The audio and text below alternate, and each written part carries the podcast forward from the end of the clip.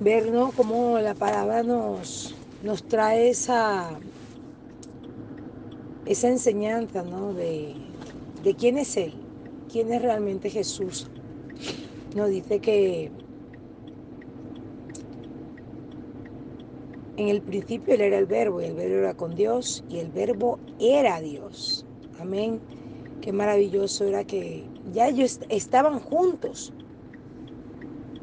desde antes de todas las cosas. O sea, Jesús ya sabía lo que se enfrentaba. Jesús no llegó eh, ajeno a lo que iba a vivir. Pero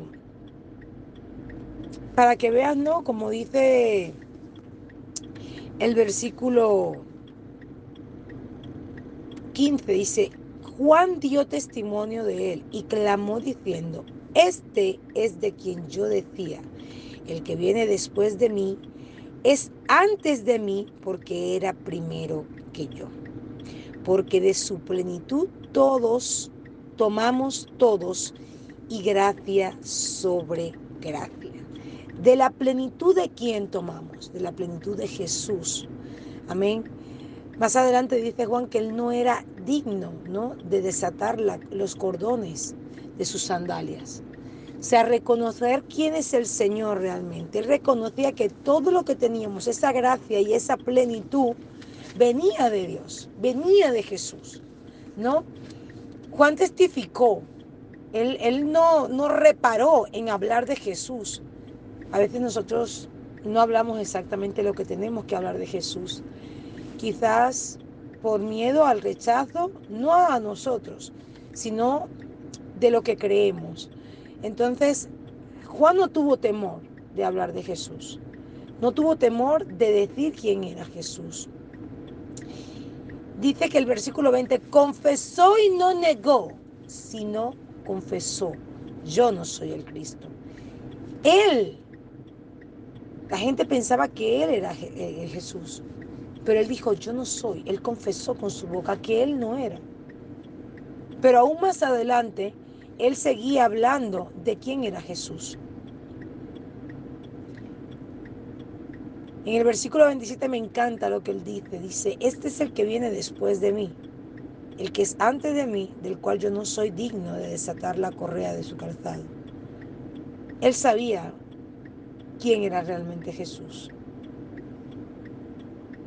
Pero eso no limitó el que él continuara hablando de Jesús.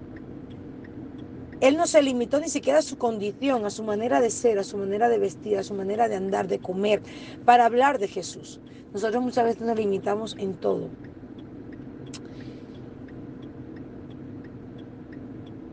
Dice el versículo 31, y yo no le conocía, más para que fuese manifestado Israel. Por esto vine yo bautizando en agua. Él dio un paso sin conocerle, pero él obedeció. Él se posicionó realmente donde Dios quería que él se posicionara, en hacer lo que Dios le mandó. Él no conocía, él dice claramente, y yo no le conocía, él no conocía a Jesús.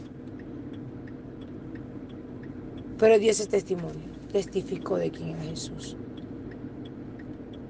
Entonces, decirte no que, que me parece maravilloso el valor de Jesús. De, aún conociendo desde el principio todas las cosas, Él se entregó por amor. Ese valor de Jesús es inigualable. Por eso es que Él es incomparable. Es incomparable. Él sabía todo. Todo desde el principio. Y eso no lo limitó a hacer lo que hizo. Amén.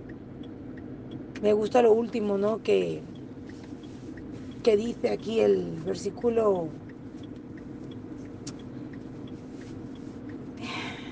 a partir del versículo 50 dice, pero respondió Jesús y le dijo, porque te dije, te vi debajo de la higuera, crees cosas mayores que estas verás.